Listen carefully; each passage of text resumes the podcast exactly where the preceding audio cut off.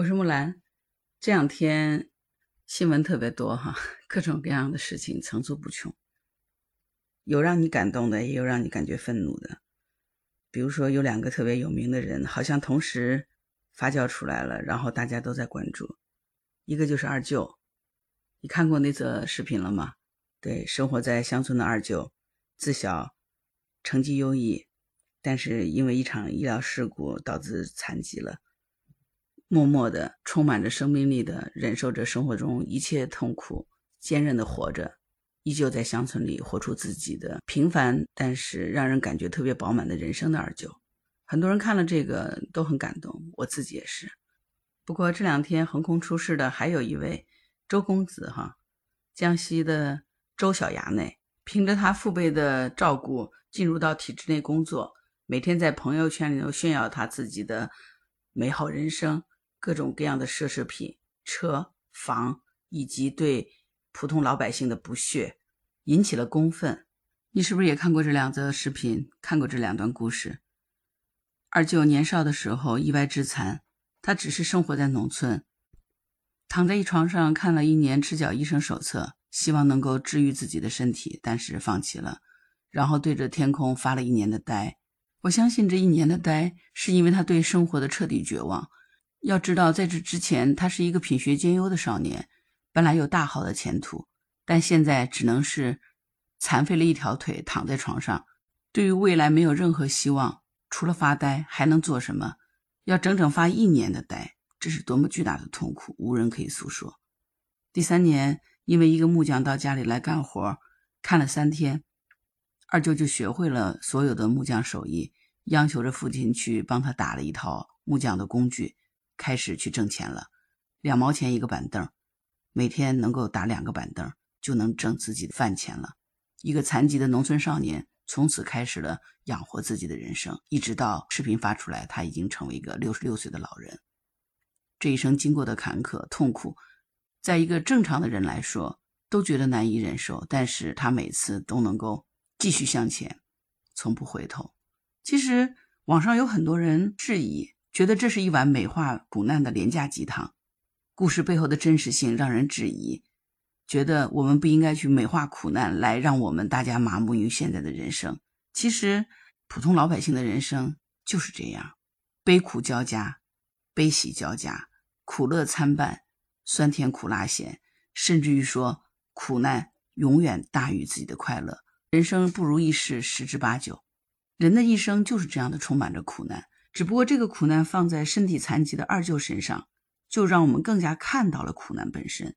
他那条残疾的腿，佝偻的身躯，更像是一种放大器，放大了这个苦难。但是为什么能够引起我们这么多，包括我这样子在内，没有在农村生活过的人的共鸣？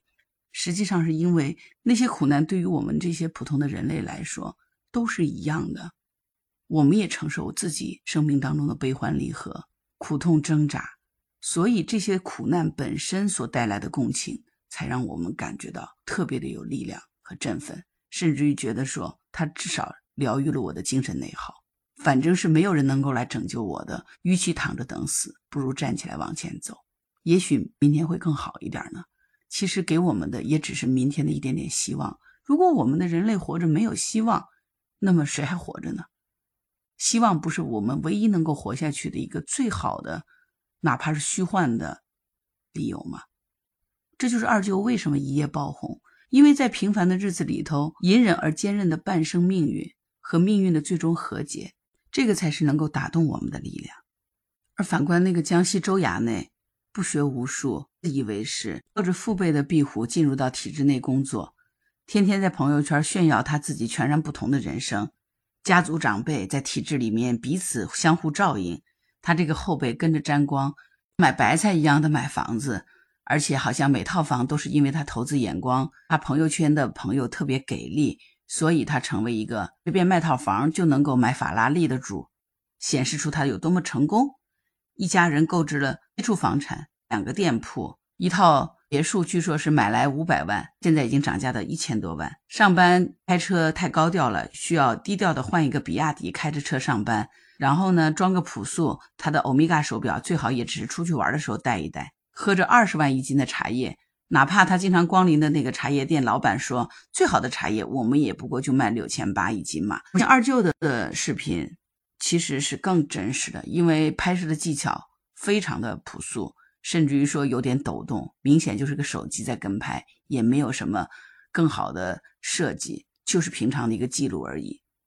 这个周衙内的朋友圈是不是真实？也是真实，甚至于说有可能有更真实的。没有被爆料出来，隐藏在这个浮华之下，是这一家人他们得来的钱财是否是干净的、光明正大的，有没有不义之财？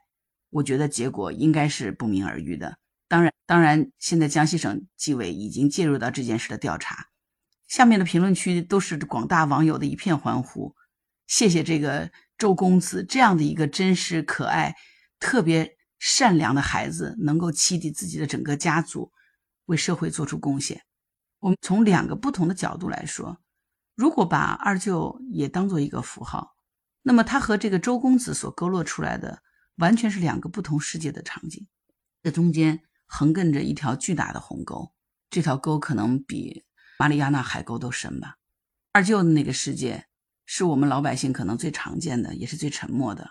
我记得二零二零年在全国的两会上，李克强总理曾经说过。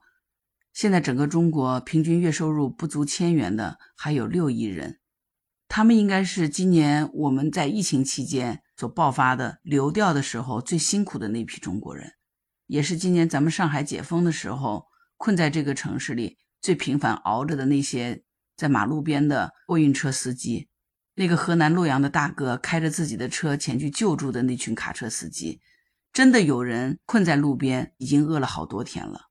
这群老百姓是身处在最底层的，低到尘埃里，也没有什么话语权。如果二舅不是因为他的外甥考上了大学，在北京工作，恐怕他都没有机会让别人知道他的故事。但他的外甥也只能是用自己的手机写了一个故事，放在自己的 B 站账号里面发布出来。当时就没有想到会有这么多人看到并受鼓舞。最新的一期他外甥的发声就已经出来了。他说已经把舅舅给接走了，希望永远都不要有人去打搅他平静的生活，因为他不知道，他也不喜欢。他终其之力，他就要干这件事儿。你们谁也不要告诫那些网上想猎奇的各种各路的网红们，不要想着去拍摄那个小村子，不要去打搅平静的二舅的人生，让他好好的过他的人生，他会为此而一定奋斗和努力的。如果二舅没有这个外甥，我相信我们到现在为止也不会知道二舅的故事。他可能继续平凡的活着，直到终老，离开这个世界，也不会有人知道他的故事。所以，我还是非常感谢他的外甥曝光了二舅的这件事儿。但是我还是希望二舅能够平静的好好的活着。我感谢他，是因为二舅用他的人生，的确让我知道，我应该可以更好的、更坚持的、充满着希望的活下去。哪怕这个希望可能我不能够得到，哪怕我最后离开这个世界，这个希望也没有产生什么，但是希望本身的存在就已经是力量了。因为勤劳坚韧背后带来的其实是自洽和尊严，这就值得尊重，也没有必要去用尺度去丈量这有多苦难，也不需要去批判为什么他们那么沉默和妥协。当所有你意料不到的痛苦用这样的方式突然降临到你的生活当中。能够和解而不是对抗，其实是一种非常理性的止损。因为面对未来的漫长人生，是你自己要去度过的，是任何人都无法解救的。因为我相信，对于二舅来说，他愿意拿所有的一切来换他那条没有残疾的腿，谁能够给他换来呢？我相信没有人。所以，当我们看到周公子那样的一个炫富状态的时候，尤其他不是真的凭自己的才华能力去创造了财富，仅仅是依靠父辈手中的权力给他带来了今天这一切所谓的荣华富贵，还有对那些沉默缄默的大多数人以及勤奋努力希望争出头的小镇做题家们的嘲笑和恶意，我相信每个人的愤怒都会被激出来的。这就是为什么江西省的 GDP 是这么的糟糕。这就是为什么还有那么多的人像二舅一样的贫困、绝望而没有出路，是谁造成像二舅他们这样的绝望？不恰恰就是这个周公子他所代表的那个群体的这样的人，环环相位，小圈子里的这种敛财，是他们打破了整个经济向上的通路。他们今天还在嘲笑我们的普通人是多么的平凡。这个世界的潜规则影响了社会的正常流动，让阶层进一步固化。这种固化是他们利用了手中的权力来做的。他幻灭了我们底层因为阶层固化而丧失了向上的梦想，让我们整个群体陷入到这种不公和理想幻灭的情绪当中，让我们社会的各个阶层之间互相看不见彼此，没有办法沟通和共情。那再接下去。这个社会会怎样？每个人都有最后的一棵稻草的时候吧。只不过二舅选择了不回头，继续活下去，仅此而已。我相信，如果普通人有上上智，二舅就是这样的人，他是有大智慧的。像他这样的人，其实生活中很多，他们都在为改善自己的生活，默默的一直在努力。这些才是我们最应该尊重的人性的最光辉的力量。我们要给予他们这样的人更多的支持，而不是阻力，不是探究，不是质疑，不是猎奇，也不是利用。要让他们安心的能够继续的生活下去，并且充满了希望，不失去希望。我觉得这才是我们对得起这份沉默的努力。当然，我更希望说有关部门对得起你们自己坐的那个位置，要对于周公子这样的整个家族网。